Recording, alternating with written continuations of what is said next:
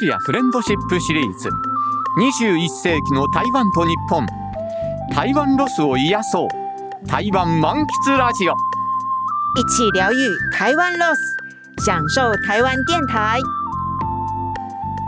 皆様いかがお過ごしでしょうか？台湾大好きアナウンサーの山本直哉です。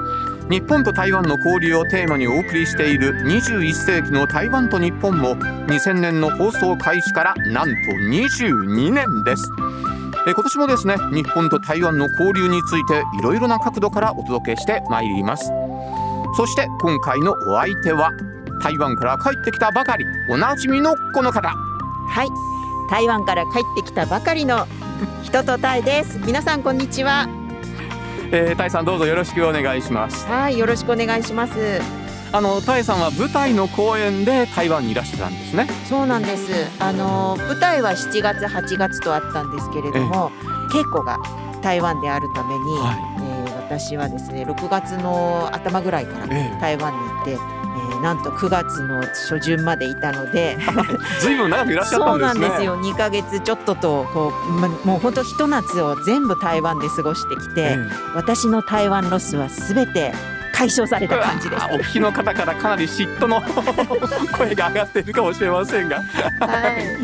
えー帰国ね、えーうん。してまだ早々なんですけれどもどうぞ90分間よろしくお付き合いください。はい、こちらこそどうぞよろしくお願いします。そしてこの放送をお聞きの皆様も、えー最後にはですねプレゼントのお知らせもありますのでお付き合いよろしくお願いいたします。この番組は台北中日経済文化代表所公益財団法人日本台湾交流協会台湾観光局の講演でお送りいたします。台湾日本仲良しえー番組には皆様からですねたくさんのメールをお寄せいただいています。早速あの届いているメールをねご紹介したいと思います。たえさんお願いします。はい、えー、50代の女性からいただきました。いつも楽しみに聞いています。台湾は以前から行ってみたかったけど、コロナ禍で機会がなくて残念。落ち着いたらぜひ行きたい。お茶や台湾グルメを満喫したいです。はい、えーというようにですね台湾ロスなメールがですね本当に多くね、えーねえ届いてるんですけれどもね、はい、えー台湾にねついね先日までいらしたというタエさん、はい。もう羨ましいっていう声がね相当多く出てるんじゃないかと思うんですが。あの実際最近の台湾の様子どうでしたか？そうですね。私もその本当にコロナで行けなくなってから2年半ぶりぐらいの台湾だったんですけれども、まず一番変わったなと思うのはスマート決済がものすごく普及してたこと。ええ以前はそこまでじゃなかったんですけどもうあのタクシーとかはみんなアプリで呼ぶっていうう感じだったりとかえあとはあのコンビニとかでもえはい。そういうアプリ決済だとかあとは、えーいわゆる台湾の屋台でもスマホでの決済とかそういうのをやってる人がいて、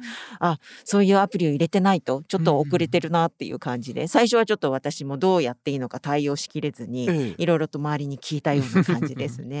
うん。あとは割とあの滞在中結構本当にその台湾ロス解消するために台北じゃなくてだけじゃなくて、ええ。もう台湾中いろんなところ回ったんですね。えでそこに行くと意外とそのちょっと小さい台北台中高雄とかああいう大都市ではないところに行くとまだまだそのコロナの影響を受けて、えあのお店が休んでたりとえかあとはそれからお店をやってるんですけれども、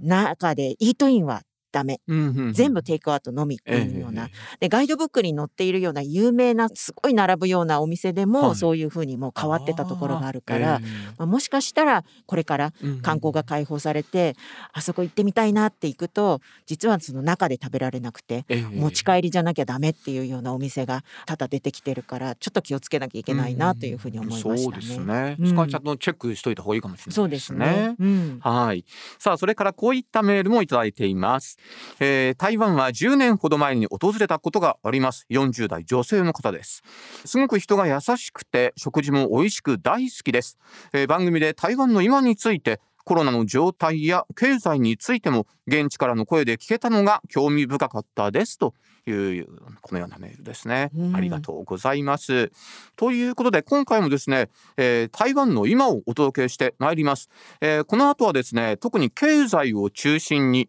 日本経済新聞台北支局長の中村優さんとお話を進めていきたいと思います。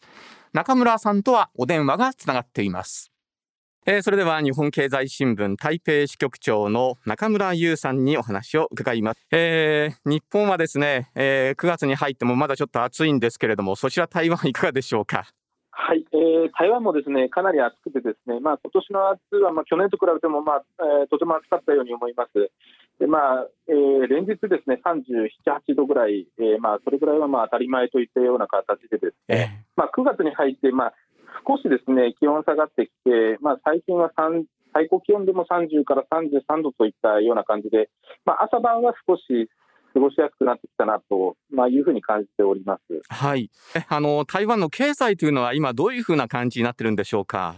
えーご存知の通りですね、台湾はまあ半導体がまあ非常に有名で、それがまあ経済の牽引役となっているわけですけども、まあ、生産、えー輸出を中心にですね、えー経済の好調がまあ2020年のまあ中旬ぐらいからですね、まあ、ずっとこれまで続いたわけ、きたわけなんですけども、まあ、昨今のその世界的なインフレですとか、まあ、特に最近は中国経済がまあ悪化してますんで、台湾の経済も7月あたりからですね、まあ、じわじわとマイナス影響が、えー出てきたと、まあ、いうような感じなんですね。はいで統計的にも見ても、ですね、まあ、8月12日にこれ出たんでども、はい台湾当局は、まあ、ついにですね今年の GD GDP 見通しを下方修正しました。で5月に予想した3.91%から3.76%にまあ引き下げたわけなんですけど、これ、まあどういった数字かというと、ですね2021年、まあ、去年ですね、成長率6.57%とも、アジアの中でも非常にあのいい成長率を見せてきた台湾なんですけど、ええやはりこの夏を境にですね台湾の経済もまあ依然堅調ではあるんですけども少し勢いを失ってきていると、まあ、そういうような印象を受けます。ということは絶好調だった半導体もですねやはりあの下降線に入ってきてるってことですか？やや弱含みのような状況になってきてますね。はい、ええやはりちょっと潮目が変わったといいますか状況は変わりつつあるんですね。そうですねこの夏でやっぱり変わってしまいました。うん、その主な要因というのは先ほどインフレ中国というようなこともお話にありましたがそのあたりがやはり大きいんですか、そうです、まあ、ゆいあの一つ挙げろと言われればですねやはり中国経済の影響が非常に大きいです。でやっぱり中国の、えー需要が減るとですね、ええ。どうしてもその台湾、えー作る側がですね、えーまあ、作る量を減らすっていうことになりますので、やっぱり台湾への経済への影響っていうのは、うん。えー非常に大きいものがあります。はい、わかりました。さあ、ところでですね、えー台湾にはあの今年8月にアメリカのペロシ下院議長が訪問されましたが、あのそのことに関してその台湾の皆様はどういうふうな受け止めをされているんでしょうか？えーペロシさん訪台以降もですね台湾の、えーメディアも、まあ、連日のようにですね各国からの、まあ、議員団の訪問ですとか、えー米中対立の状況を伝えてるんですけども、えー台湾の市民の方々はですね、まあ、至って冷静に受け止めているといったところが、えーまあ、印象的です。でそれなぜかというとですね、まあ、中国による台湾統一のような話っていうのはですね、まあ、実は今になって出てきた話ではなくてですね、はいまあ、以前からずーっと続いてるんですね。で、まあ、あの慣れっこになってるような部分ももちろんあるんですけど、うんまあ、日本含めてですね、まあ、海外メディアは、まあまあ、今になって今非常にその台湾問題を多く取り上げるようになりましたけど、うんまあ、台湾の人たちにとっては、まあ、いつも自分のそばにある問題であってですねそれがペロシさんが来たからですね まあ考えが急に変わったとか、まあ、そういったことは特にはないんですね。ええで、えーそれをまあ示すようにですね、まあ、最近、まあ、8月の直近の世論調査でもですね、まあ、これ大手のシンクタンク台湾の大手のシンクタンクがしてるんですけどもペロシの訪台を歓迎するといった人はまあ52.9%なんですね。ええまあ、つまり残りの半分はですね、まあ、歓迎しないですとか、まあ、もしくはよくわからないよといった人たちでですね、まあ、こういう結果から見ても分かるようにですね、まああのやっぱり台湾の本当のまあ市民、まあ、あの政治的なポジションを取らないような、もう本当に一般的な市民の方々はですね、ええまあ、この問題はもうそとしておいてほしいという人もですね、台湾には相当数いてですね、まあ、こうした現状も日本の方々にはまあ、ぜひ知っておいてほしいなと、まあ、個人的に思います。はい、わかりました。さあ、それではおしまいにですね、えー、今後の台湾経済の見通しについて、先ほど少しトーンダウンしてきているようなお話だったんですが、いかがでしょうか？えーまあ、あの足元の状況もですね、まあ、中国経済、まあ、非常によくはありません。で足元でもですね都市封鎖、まあ、いわゆるロックダウンですけども、えー、ロックダウンを行う都市がですね、まあ、全国に数十都市と、まあ、全国各地に広がって、まあ、増えているのが現状ですから、はい、まあ、当然、中国の消費も落ちて、まあ、不動産バブルもまあ深刻化してきていますので、今後、台湾からの中国向けの輸出も、まあ、さらに落ちていくんではないかと、まあ、予想されています。はい、でもう一つ心配なのは、ですね台湾経済にとって、これだけ台湾有事、有事と、まあ、かなり騒がれてしまうと、ですね、まあ、当然、海外企業が台湾への投資を手控えるだとかですね、または延期するといったようなですね、まあ、話も今後出てくるんではないのかなというふうに、その点、まあえー、懸念しております。で、まあ、総合するとですね、まあ、秋からの台湾経済は中国次第ではあるんですけども、まあ、これからクリスマスなど、まあ、1年で最大の小選挙を迎えてですね、まあ、半導体ななどですね、まあ、ハイテク系を中心に好調さをまあ取り戻すと言いたいところではあるんですけど、まあ、やっぱりですね、やや弱含みといった形でですね、台湾経済は今後推移するのではないかと、まあ、予想しております。はい。あの、それに対して何か対策というようなものは取られるんでしょうか？えー、これはなかなか難しい話であってですね、えー、やっぱりあの早くですね、えー、米中対立がですね、まあ、何らかの、えー、アメリカ側と中国側がですね、まあ、前向きな形でですね、まあ、今、全然あのお話し合いができていない状況ですから、やっぱり米国と中国がですね何らかの歩み寄りがあってですね、まあ、比較的そのマクロ環境がまあ整ってくるとですね、まあ、台湾もようやくまあまた、えー、台風上、まあ、上向いて経済がですね上向いてくるのではないかと思いますけど今のところそういう兆候はですねあまり見えてこないんで、まああの先ほど言ったような予想っていうのが、まあ、現時点でできる、えー、限りですね。はい、わかりました、えー。今日もお忙しいところどうもありがとうございました。はい、ありがとうございました。日本経済新聞台北支局長の中村優さんでした。さあ、続いては今回のメインテーマです。ところで、現在ですね、SDGs という言葉を聞くことが多くなってきました。えー、台湾ではその取り組みがかなり進んでいるそうです。えー、そこで今回は台湾と SDGs について、えー、掘り下げていきたいと思います。それではお客様をご紹介しましょう。公益財団法人地球環境戦略研究機関アイジェス研究員で、都市タスクフォースプログラムディレクターの片岡康香さんです。片岡さんどうぞよろしくお願いします。よろしくお願いいたします。よろしくお願いします。えー、早速なんですが、まず片岡さんのお仕事についてなんですが、あの、アイジェスでどういうふうなことをされてるんでしょうか？はい、あの、私の所属しているのは、地球環境戦略研究機関アイジェスというところなんですが、あの、環境政策に関連するシンクタンクです。うん、で、アジア太平洋地域の視点から持続可能な開発の実現を目指す研究や事業実施しています。で気候変動とか自然資源管理だとか循環社会だとかでそういうテーマのあの研究に加えて本日のテーマとなっている SDG では国都市企業それから市民団体のレベルでどうやって SDG を実施し実現していくかといった観点のプロジェクトや研究を実施しています。さあその SDGs なんですけれどもそのそもそもどういうことなのかというところから、はい、まずはお願いできますか ありがとうございます。あの SDG というのは Sustainable Development Goals ということで、えー、持続可能な開発目標のことです。でこれは2015年の、えー、9月に国連のサミットで採択されたあの国際的なあの持続可能な社会を目指すあの目標です。うん、であのそれなので貧困とか飢餓とかジェンダーとかエネルギー、気候変動働きがいとかってすごく広い分野の目標があって全部で17の目標があります。でなのであの国際的な目標なのであの具体的にあのこういうことを達成してくださいという指標もあるんですけれども、うん、あの皆さん考えていただくにはその17の目標をから自分の生活がどんな風に持続的になってるかっていうのを測るまあなんだろうツールというかガイドラインとしても使えるっていう意味で日本の文脈ではそういう文脈で使っていただくといいのかなっていうふうに思っています。なので国際目標なので非常に大きな目標なんですけど反対に私たちのあのなんでしょう生活を見直すような、そういうふうな指標指標っていうかな道しるべとしても使えるものというふうに理解していただいていいのかなというふうに思います。あの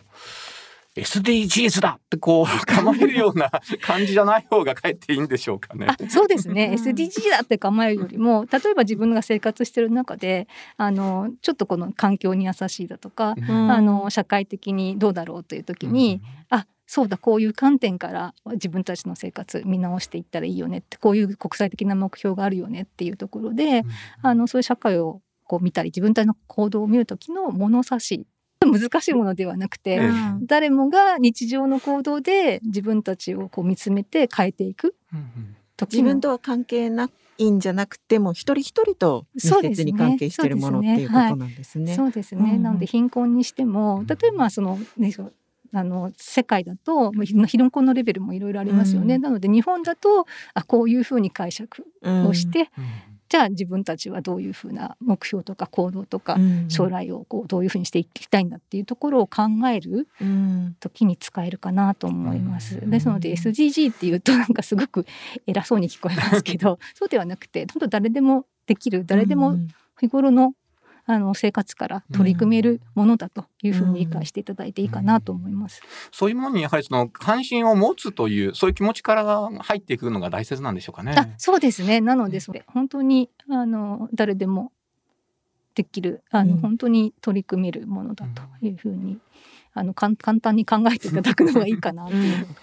まあそんなにあれですね、ね、難しいものではなかったですね。うん、なんか実はちょっと実践してたかもっていうふうに思った。皆さんねそれぞれの中でレベル感はあれども、実践していることがあるので、うん、それをちょっとレベルアップするとかちょっと視点を変えるとかっていう時に、もう一度見直して SG を見直していただくといいのかなって思います。ちょっとなんか安心しました。さあそんな SDGs とその片岡さんとはどういうふうなこう関わりがあるんでしょうか？はい、あの私の方はその SDG ってあのもともと国連で決まったので国の目標なんですね。うん、でも私の場合はもっとその皆さんの生活の足元っていう意味であの自治体とかあの地域の SDG の取り組みっていうのを中心にあの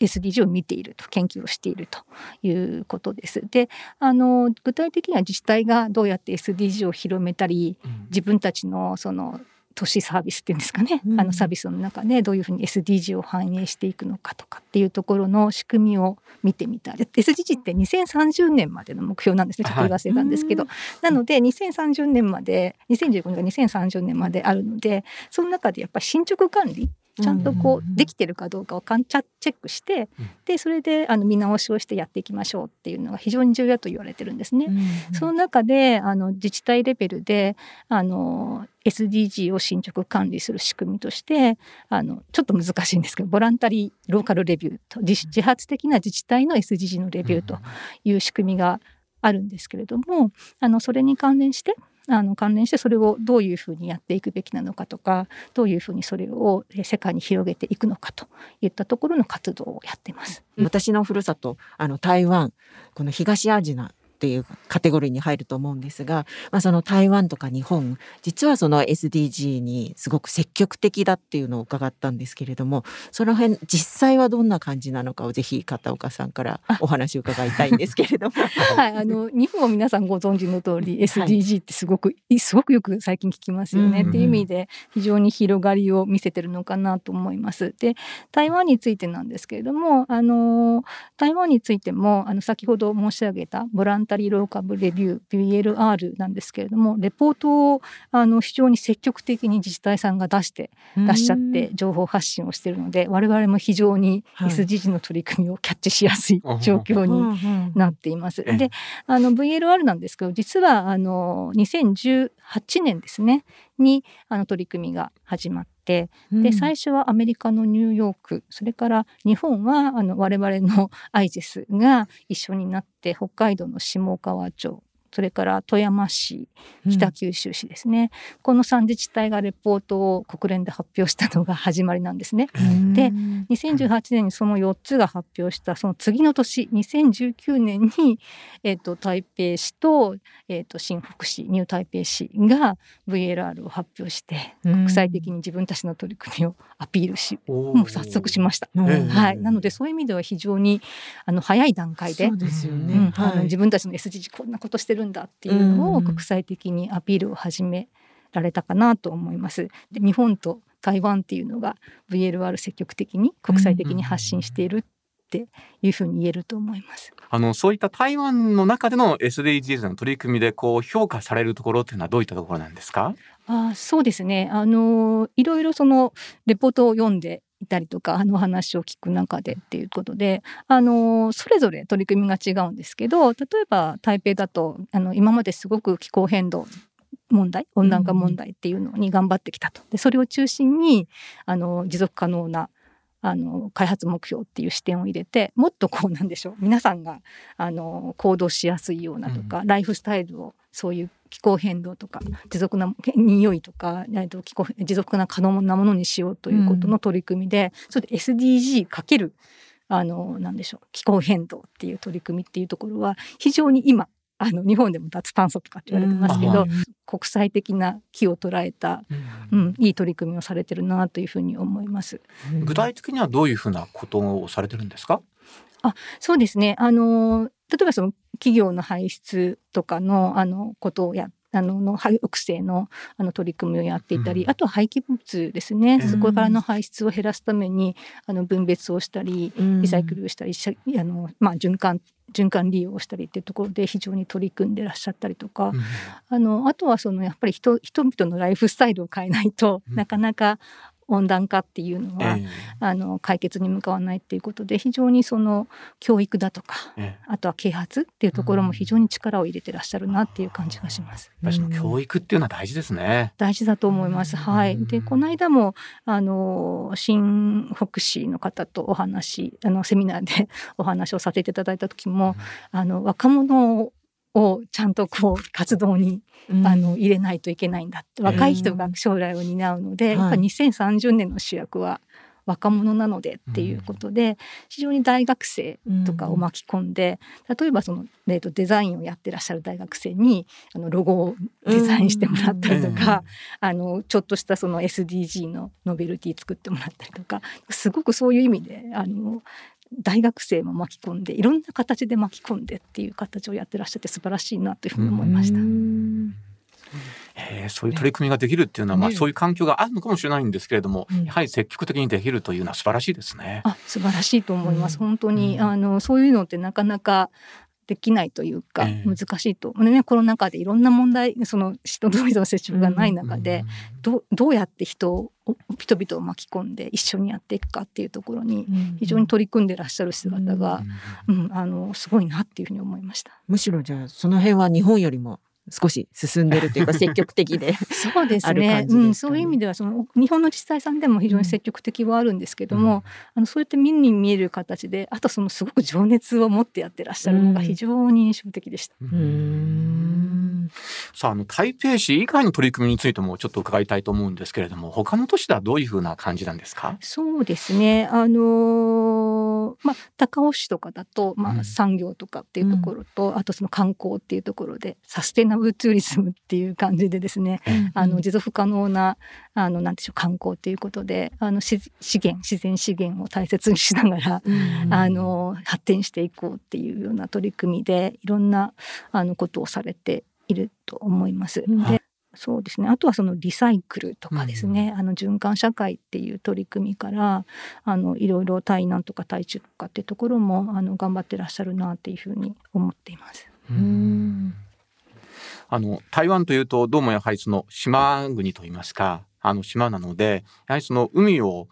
その関連したものとのですね、まあ取り組みというものも結構あるのかななんていうふうにイメージしてるんですけれども、そういったところはありませんか？海ですか、うん。海も多分その自然資源とかその海洋保全っていうのもありますし、うんあとその海洋プラスチックごみうんの対策っていうことで、あの経済っていうんですかねリサイクルとかっていうところ非常に積極的に今までもやってこられてて、でやっぱりそのプラスチックをどうするかっていうところで積極的にやられてますし、まさにその SDG 的なものを象徴するような活動でやってらっしゃるなっていうふうに思います。はい。えーそんな中台湾と日本とのですねその SDGs での点連携っていうんでしょうかね。なんかそういうふうなことって現在何かされてるんでしょうかね。ああそうですね。うん。あのー都市と都市で何かやってるかっていうのはもうちょっと私の中ではまだ見えてないんですけども、うん少なくともあの私が所属しているアイジェスとあの先ほど申し上げた台湾の都市っていうのはあの VLR というものを通じてつながっているかなと思いました。であとはその、えー、と我々が持っている VLR のウェブサイトで VLR ラボっていうのがあるんですけども、そこにあの先ほどご紹介したあの台湾の都市のレポートを全部載せていただいて向こうからあのぜひアイジェス載せてくださいっていうことで来てその中でいろいろこう取り組みについてお話ししたりとか、まあ、はい今後も連携していこうねっていうお話をさせていただいてるっていうことで非常にこうなんか良い、ううんん、あのね。コミュニケーションができてるかなっていうふうに思います。なんか今後がとっねても楽しみな。そうですよね。なんかそういう大きなフォーラム、市民向けのフォーラムとかもあったら私も参加したいなと。うんあんーそうですね。ぜひあのそういうのもね広がっていくといいなって思いますし、うんあのぜひ日本の皆さんもそういうそのまあ我々もセミナーやる時に、あの台湾の都市とかもお呼びするので、あの本当にあの情熱的に取り組んでらっしゃるっていうのはやっぱりこう直でうんお伺いできるので、ぜひそういうの参加していただきたいなっていうふうに思います。まあそれに加えて今後のその台湾の SDGs へのこの取り組みへの見通しといいますか未来に向けてはあーどういうふうなあの感触をお持ちでしょうか？いやなかなか難しいなと思いますけど、あのそうですね、まあ、都市に関してはそれぞれの取り組みをされているのであのこれは非常にあの国際的にもあのアピールできる話かなと思うのでぜひ進めていただきたいなと思います。えっとまああのそういう意味であのなんでしょういい取り組みではあるんですけれどもやっぱりその他のところを見てるとそのヨーロッパとかだと、うん。例えば市民を巻き込むとかっていうことで、もっとこうなんでしょう積極的にこう意思決定っていうんですかね、うん。なんか政策を決めるときに意見を聞くっていうのは多分政治文化も違うとは思うんですけれども、あの非常にうまくその市民の意見を巻き込むようなプロセスっていうのをやっているので、それとあと SDG の進捗状況を見る時も意見を聞いたりとかっていううんプロセスが非常にこううまくできてたりするのであのそういう意味であの日本もそうですし台湾もそうなんですけどそこがまだ少し弱いのかなっていう気がするので、うんまあ、今後そういうところをあのお互いに学び合ってはではなくて本当 SDG って、うん。あの先ほど申し上げたみたいにやっぱ一人一人の行動なんですね。なので個人レベルとか、あのなんてだ市民団体レベルとかっていうところあの本当に草の根レベルから 自治体レベルから、うん。その私たちみたいな研究機関のレベルからっていうところであの交流が進んでいけばいいなというふうに思っていますしあの先ほどから申し上げてるその VLR っていうのは今非常にその国連もおた都市間の学び合いっていうのうん。を進捗、あのどんどん進めていこうっていう動きがすごくあるんですね。なのであのお話聞いてると台湾の都市もあの日本だけではなくてヨーロッパの都市とかともいろいろやってるので、ぜひそういう意味ではその日本とうん。あの台湾とあのヨーロッパの都市とかっていうところでより広い、うん。うん、あの交流っていうんですかね学び合いとかをしてあのそいろんなレベルで SDG が盛り上がっていくといいなっていうふうには思います。あのタエさんはね、あのついこの間まで台湾にねいらっしゃってたということなんですが、はいあの実際に台湾の中でこの SDGs について何か感じるところはありましたか？そうですね。あの普通にテレビニュースをつけてた時になんとなくあっていう時にその SDG の話題をこうニュースになってたりとかあとはあの例えば普通に屋台とか食べに行ってる時に何かでもう私もちょっとどこだかを忘れたんですけれどもその会話の中でとかそのお店の人がうちは SDG だからなんとかっていう感じでその使い捨てのあのいわゆるプラスチックのああいうあのお箸だとか、ええ。そういうものを使わないでなんか推進してるっていうことを結構こう自慢げにお話ししてたんですね。だから、へあーそのコロナ前台湾に行った時はそういう話一回も聞いたことなかったんですけど、割とそういうのを耳にするようになったから今台湾でもそういう話って結構盛り上がってるのかなというふうにちょっと肌感覚であの、はい、感じてきました。片岡さん何かその台湾の皆さんの中に浸透しつつあるというような感じなんでしょうかね。そうですね。本当にあの私もそう2019年に行ったっきりなので、うん。今の感じはわからないんですけどもあの日本と一緒でやはりその2020年以降ですねコロナ禍の中であのいろいろ人が見つめ直す中でやっぱりね、持続可能なとか、うん。その健康だとかって私たちのあの生活の足元を見直すっていう意味でそういう意味でも SDG って非常にあのなんでしょう関心が持たれてきたのかなっていうふうに思ってますね。でそういう意味ではその台湾もそうなのかなと思います。し先ほどねニュースでもっておっしゃってたと思うんですけど、あのーやっぱりそういう中で皆さんこう意識が高まってきてるのかなと思いますし本当に浸透しつつあるのかなともっと浸透していけばいいなと思います。本当ですね。はい、うん。まあ、はいそういう意味ではその SDG 的なものでうん。SDG やってるよっていうことであの自分たちの行動を持続可能なものだっていう正当化するのをそのなんかウォッシュって言ってそのうん。なんか見せかけのっていうので、うん。じゃなくて見せかけじゃなくて本当に皆さんが SDG を理解して本当に自分の行動をうん。あの変えていくようなきっかけになればいいなと思いますし、うん。そういう意味で何でしょう本当に SDG 的な行動って何だろうっていうのを、うんね、台湾と日本で一緒に考えていけるといいなと思います。そうですね。そういう機会がね、うん。あるはいいです。ね。はいはい、えー、それではですね最後にあのこの放送を機の皆様に向けて、えー、片岡さんから何かメッセージをいただけますでしょうか？そうですね。もうさ最後に先ほど申し上げたのがほとほぼメッセージかなと思うんですけれども、あのーぜひそのあの今までいろんな交流の視点があったと思うんですけどあのせっかく日本も台湾も SDG っていうのがあの社会に広まってきているとそういう意味では非常にその世界的に見てもあの非常にこうね SDG を知っている人率が高いんじゃないかなというふうに思うんですね。だからそういう意味ではあのぜひその SDG の切り口であの交流をどんどん進めていっていただきたいなっていう気がしますしぜひ台湾に行かれた時には台湾の SDG どうなってるんだろうって見ていただいて個人でねぜひ発信していただくと面白いのかなっていうふうに思います。うんはい、わかりました。えー、今日はお忙しいところどうもありがとうございました どうもあ。りがとうございました。公益財団法人地球環境戦略研究機関アイジェス研究員で都市タスクフォースプログラムディレクターの片岡康香さんでした。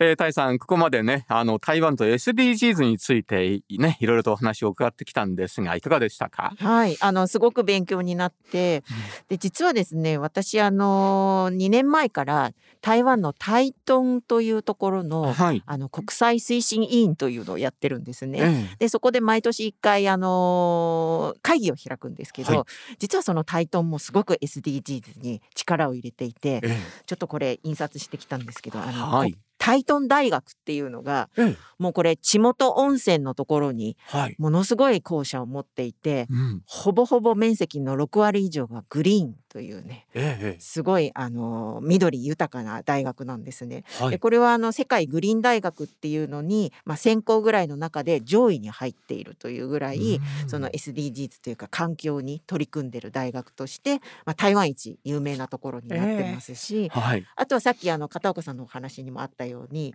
あの海洋文化というか海洋資源っていうのを、うん。台東はすごい海に面しているから、ええ。そういう意味でも SDGs の観光と先住民とかをこうコラボレーションさせて推進しているっていうことを会議でも出てた話題に出てたんですね。そうなんだから本当にあの今取り組んでこれから何かをやっていこうっていうそういう情熱ですね、そういうのをすごく感じたので、今日のお話を聞いてさらにこういう新しい日本と台湾の SDGs 交流っていうのが今後ますます盛んになるんじゃないかなと思って、あの期待してます。はい、はい、そうなってくると本当に楽しみですよね。さあそんなですね台湾と SDGs について、えー、分かりやすくですねあの実体験できる場所が東京にあります。えー、それがですね、えー、台湾好きの方なら皆さんもご存知かと思いますが製品生活日本橋です、えー、現在ですね台湾エクセレンスのポップアップストアを、えー、オープンしています、えー、そんな誠品生活日本橋に私も行ってきました。私は今東京日本橋にあります誠品生活にお邪魔しています。えー、こちら台湾エクセレンスのポップアップストアが8月にオープンしたということで、えー、現在たくさんの方が、えー、その台湾エクセレンスの製品を見にいらっしゃっています、えこちら、え中に入りますと大きなえモニターがあってそこでいろいろな製品の紹介 VTR なども流れています、えとってもおしゃれなえこのお店の中で、え台湾エクセレンスの製品を楽しむことができます、えこちら見て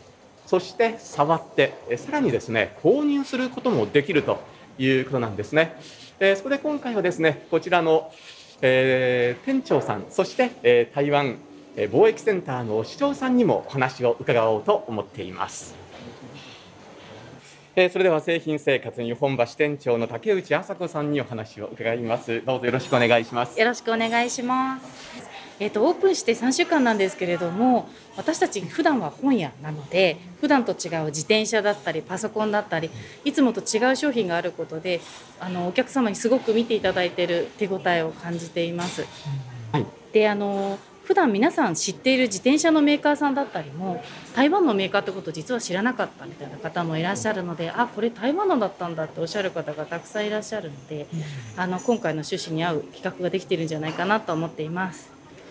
えー、普段だと私たちのお店が女性のお客様が多いんですけれども今回男性のお客様もすごく見てくださってるなっていうのを感じています、うん、そうですね。特にあのパソコン関係だったりあとマッサージチェアとかも実際に乗れるものを置いているので、うん、実際に試される方もとても多いですね、はい、すごく丁寧に作られてる商品をこう台湾のものと認識していただいてないものがすごく多いので今回に関してはジャンルがすごい多岐には渡るんですけれどもそれをギュッと台湾のいいものだよっていうのを集めてるっていうのが今回のポイントになるのかなとは思っています。はい、日本橋という土地柄なのでえー、企業の方もうちのお店はいらっしゃることがとても多いのでまだ日本で流通していない商品に関して、えー、これから取次さんだったりとかになっていただくような代理店さんのあの発掘にもつながったら嬉しいなというふうに思って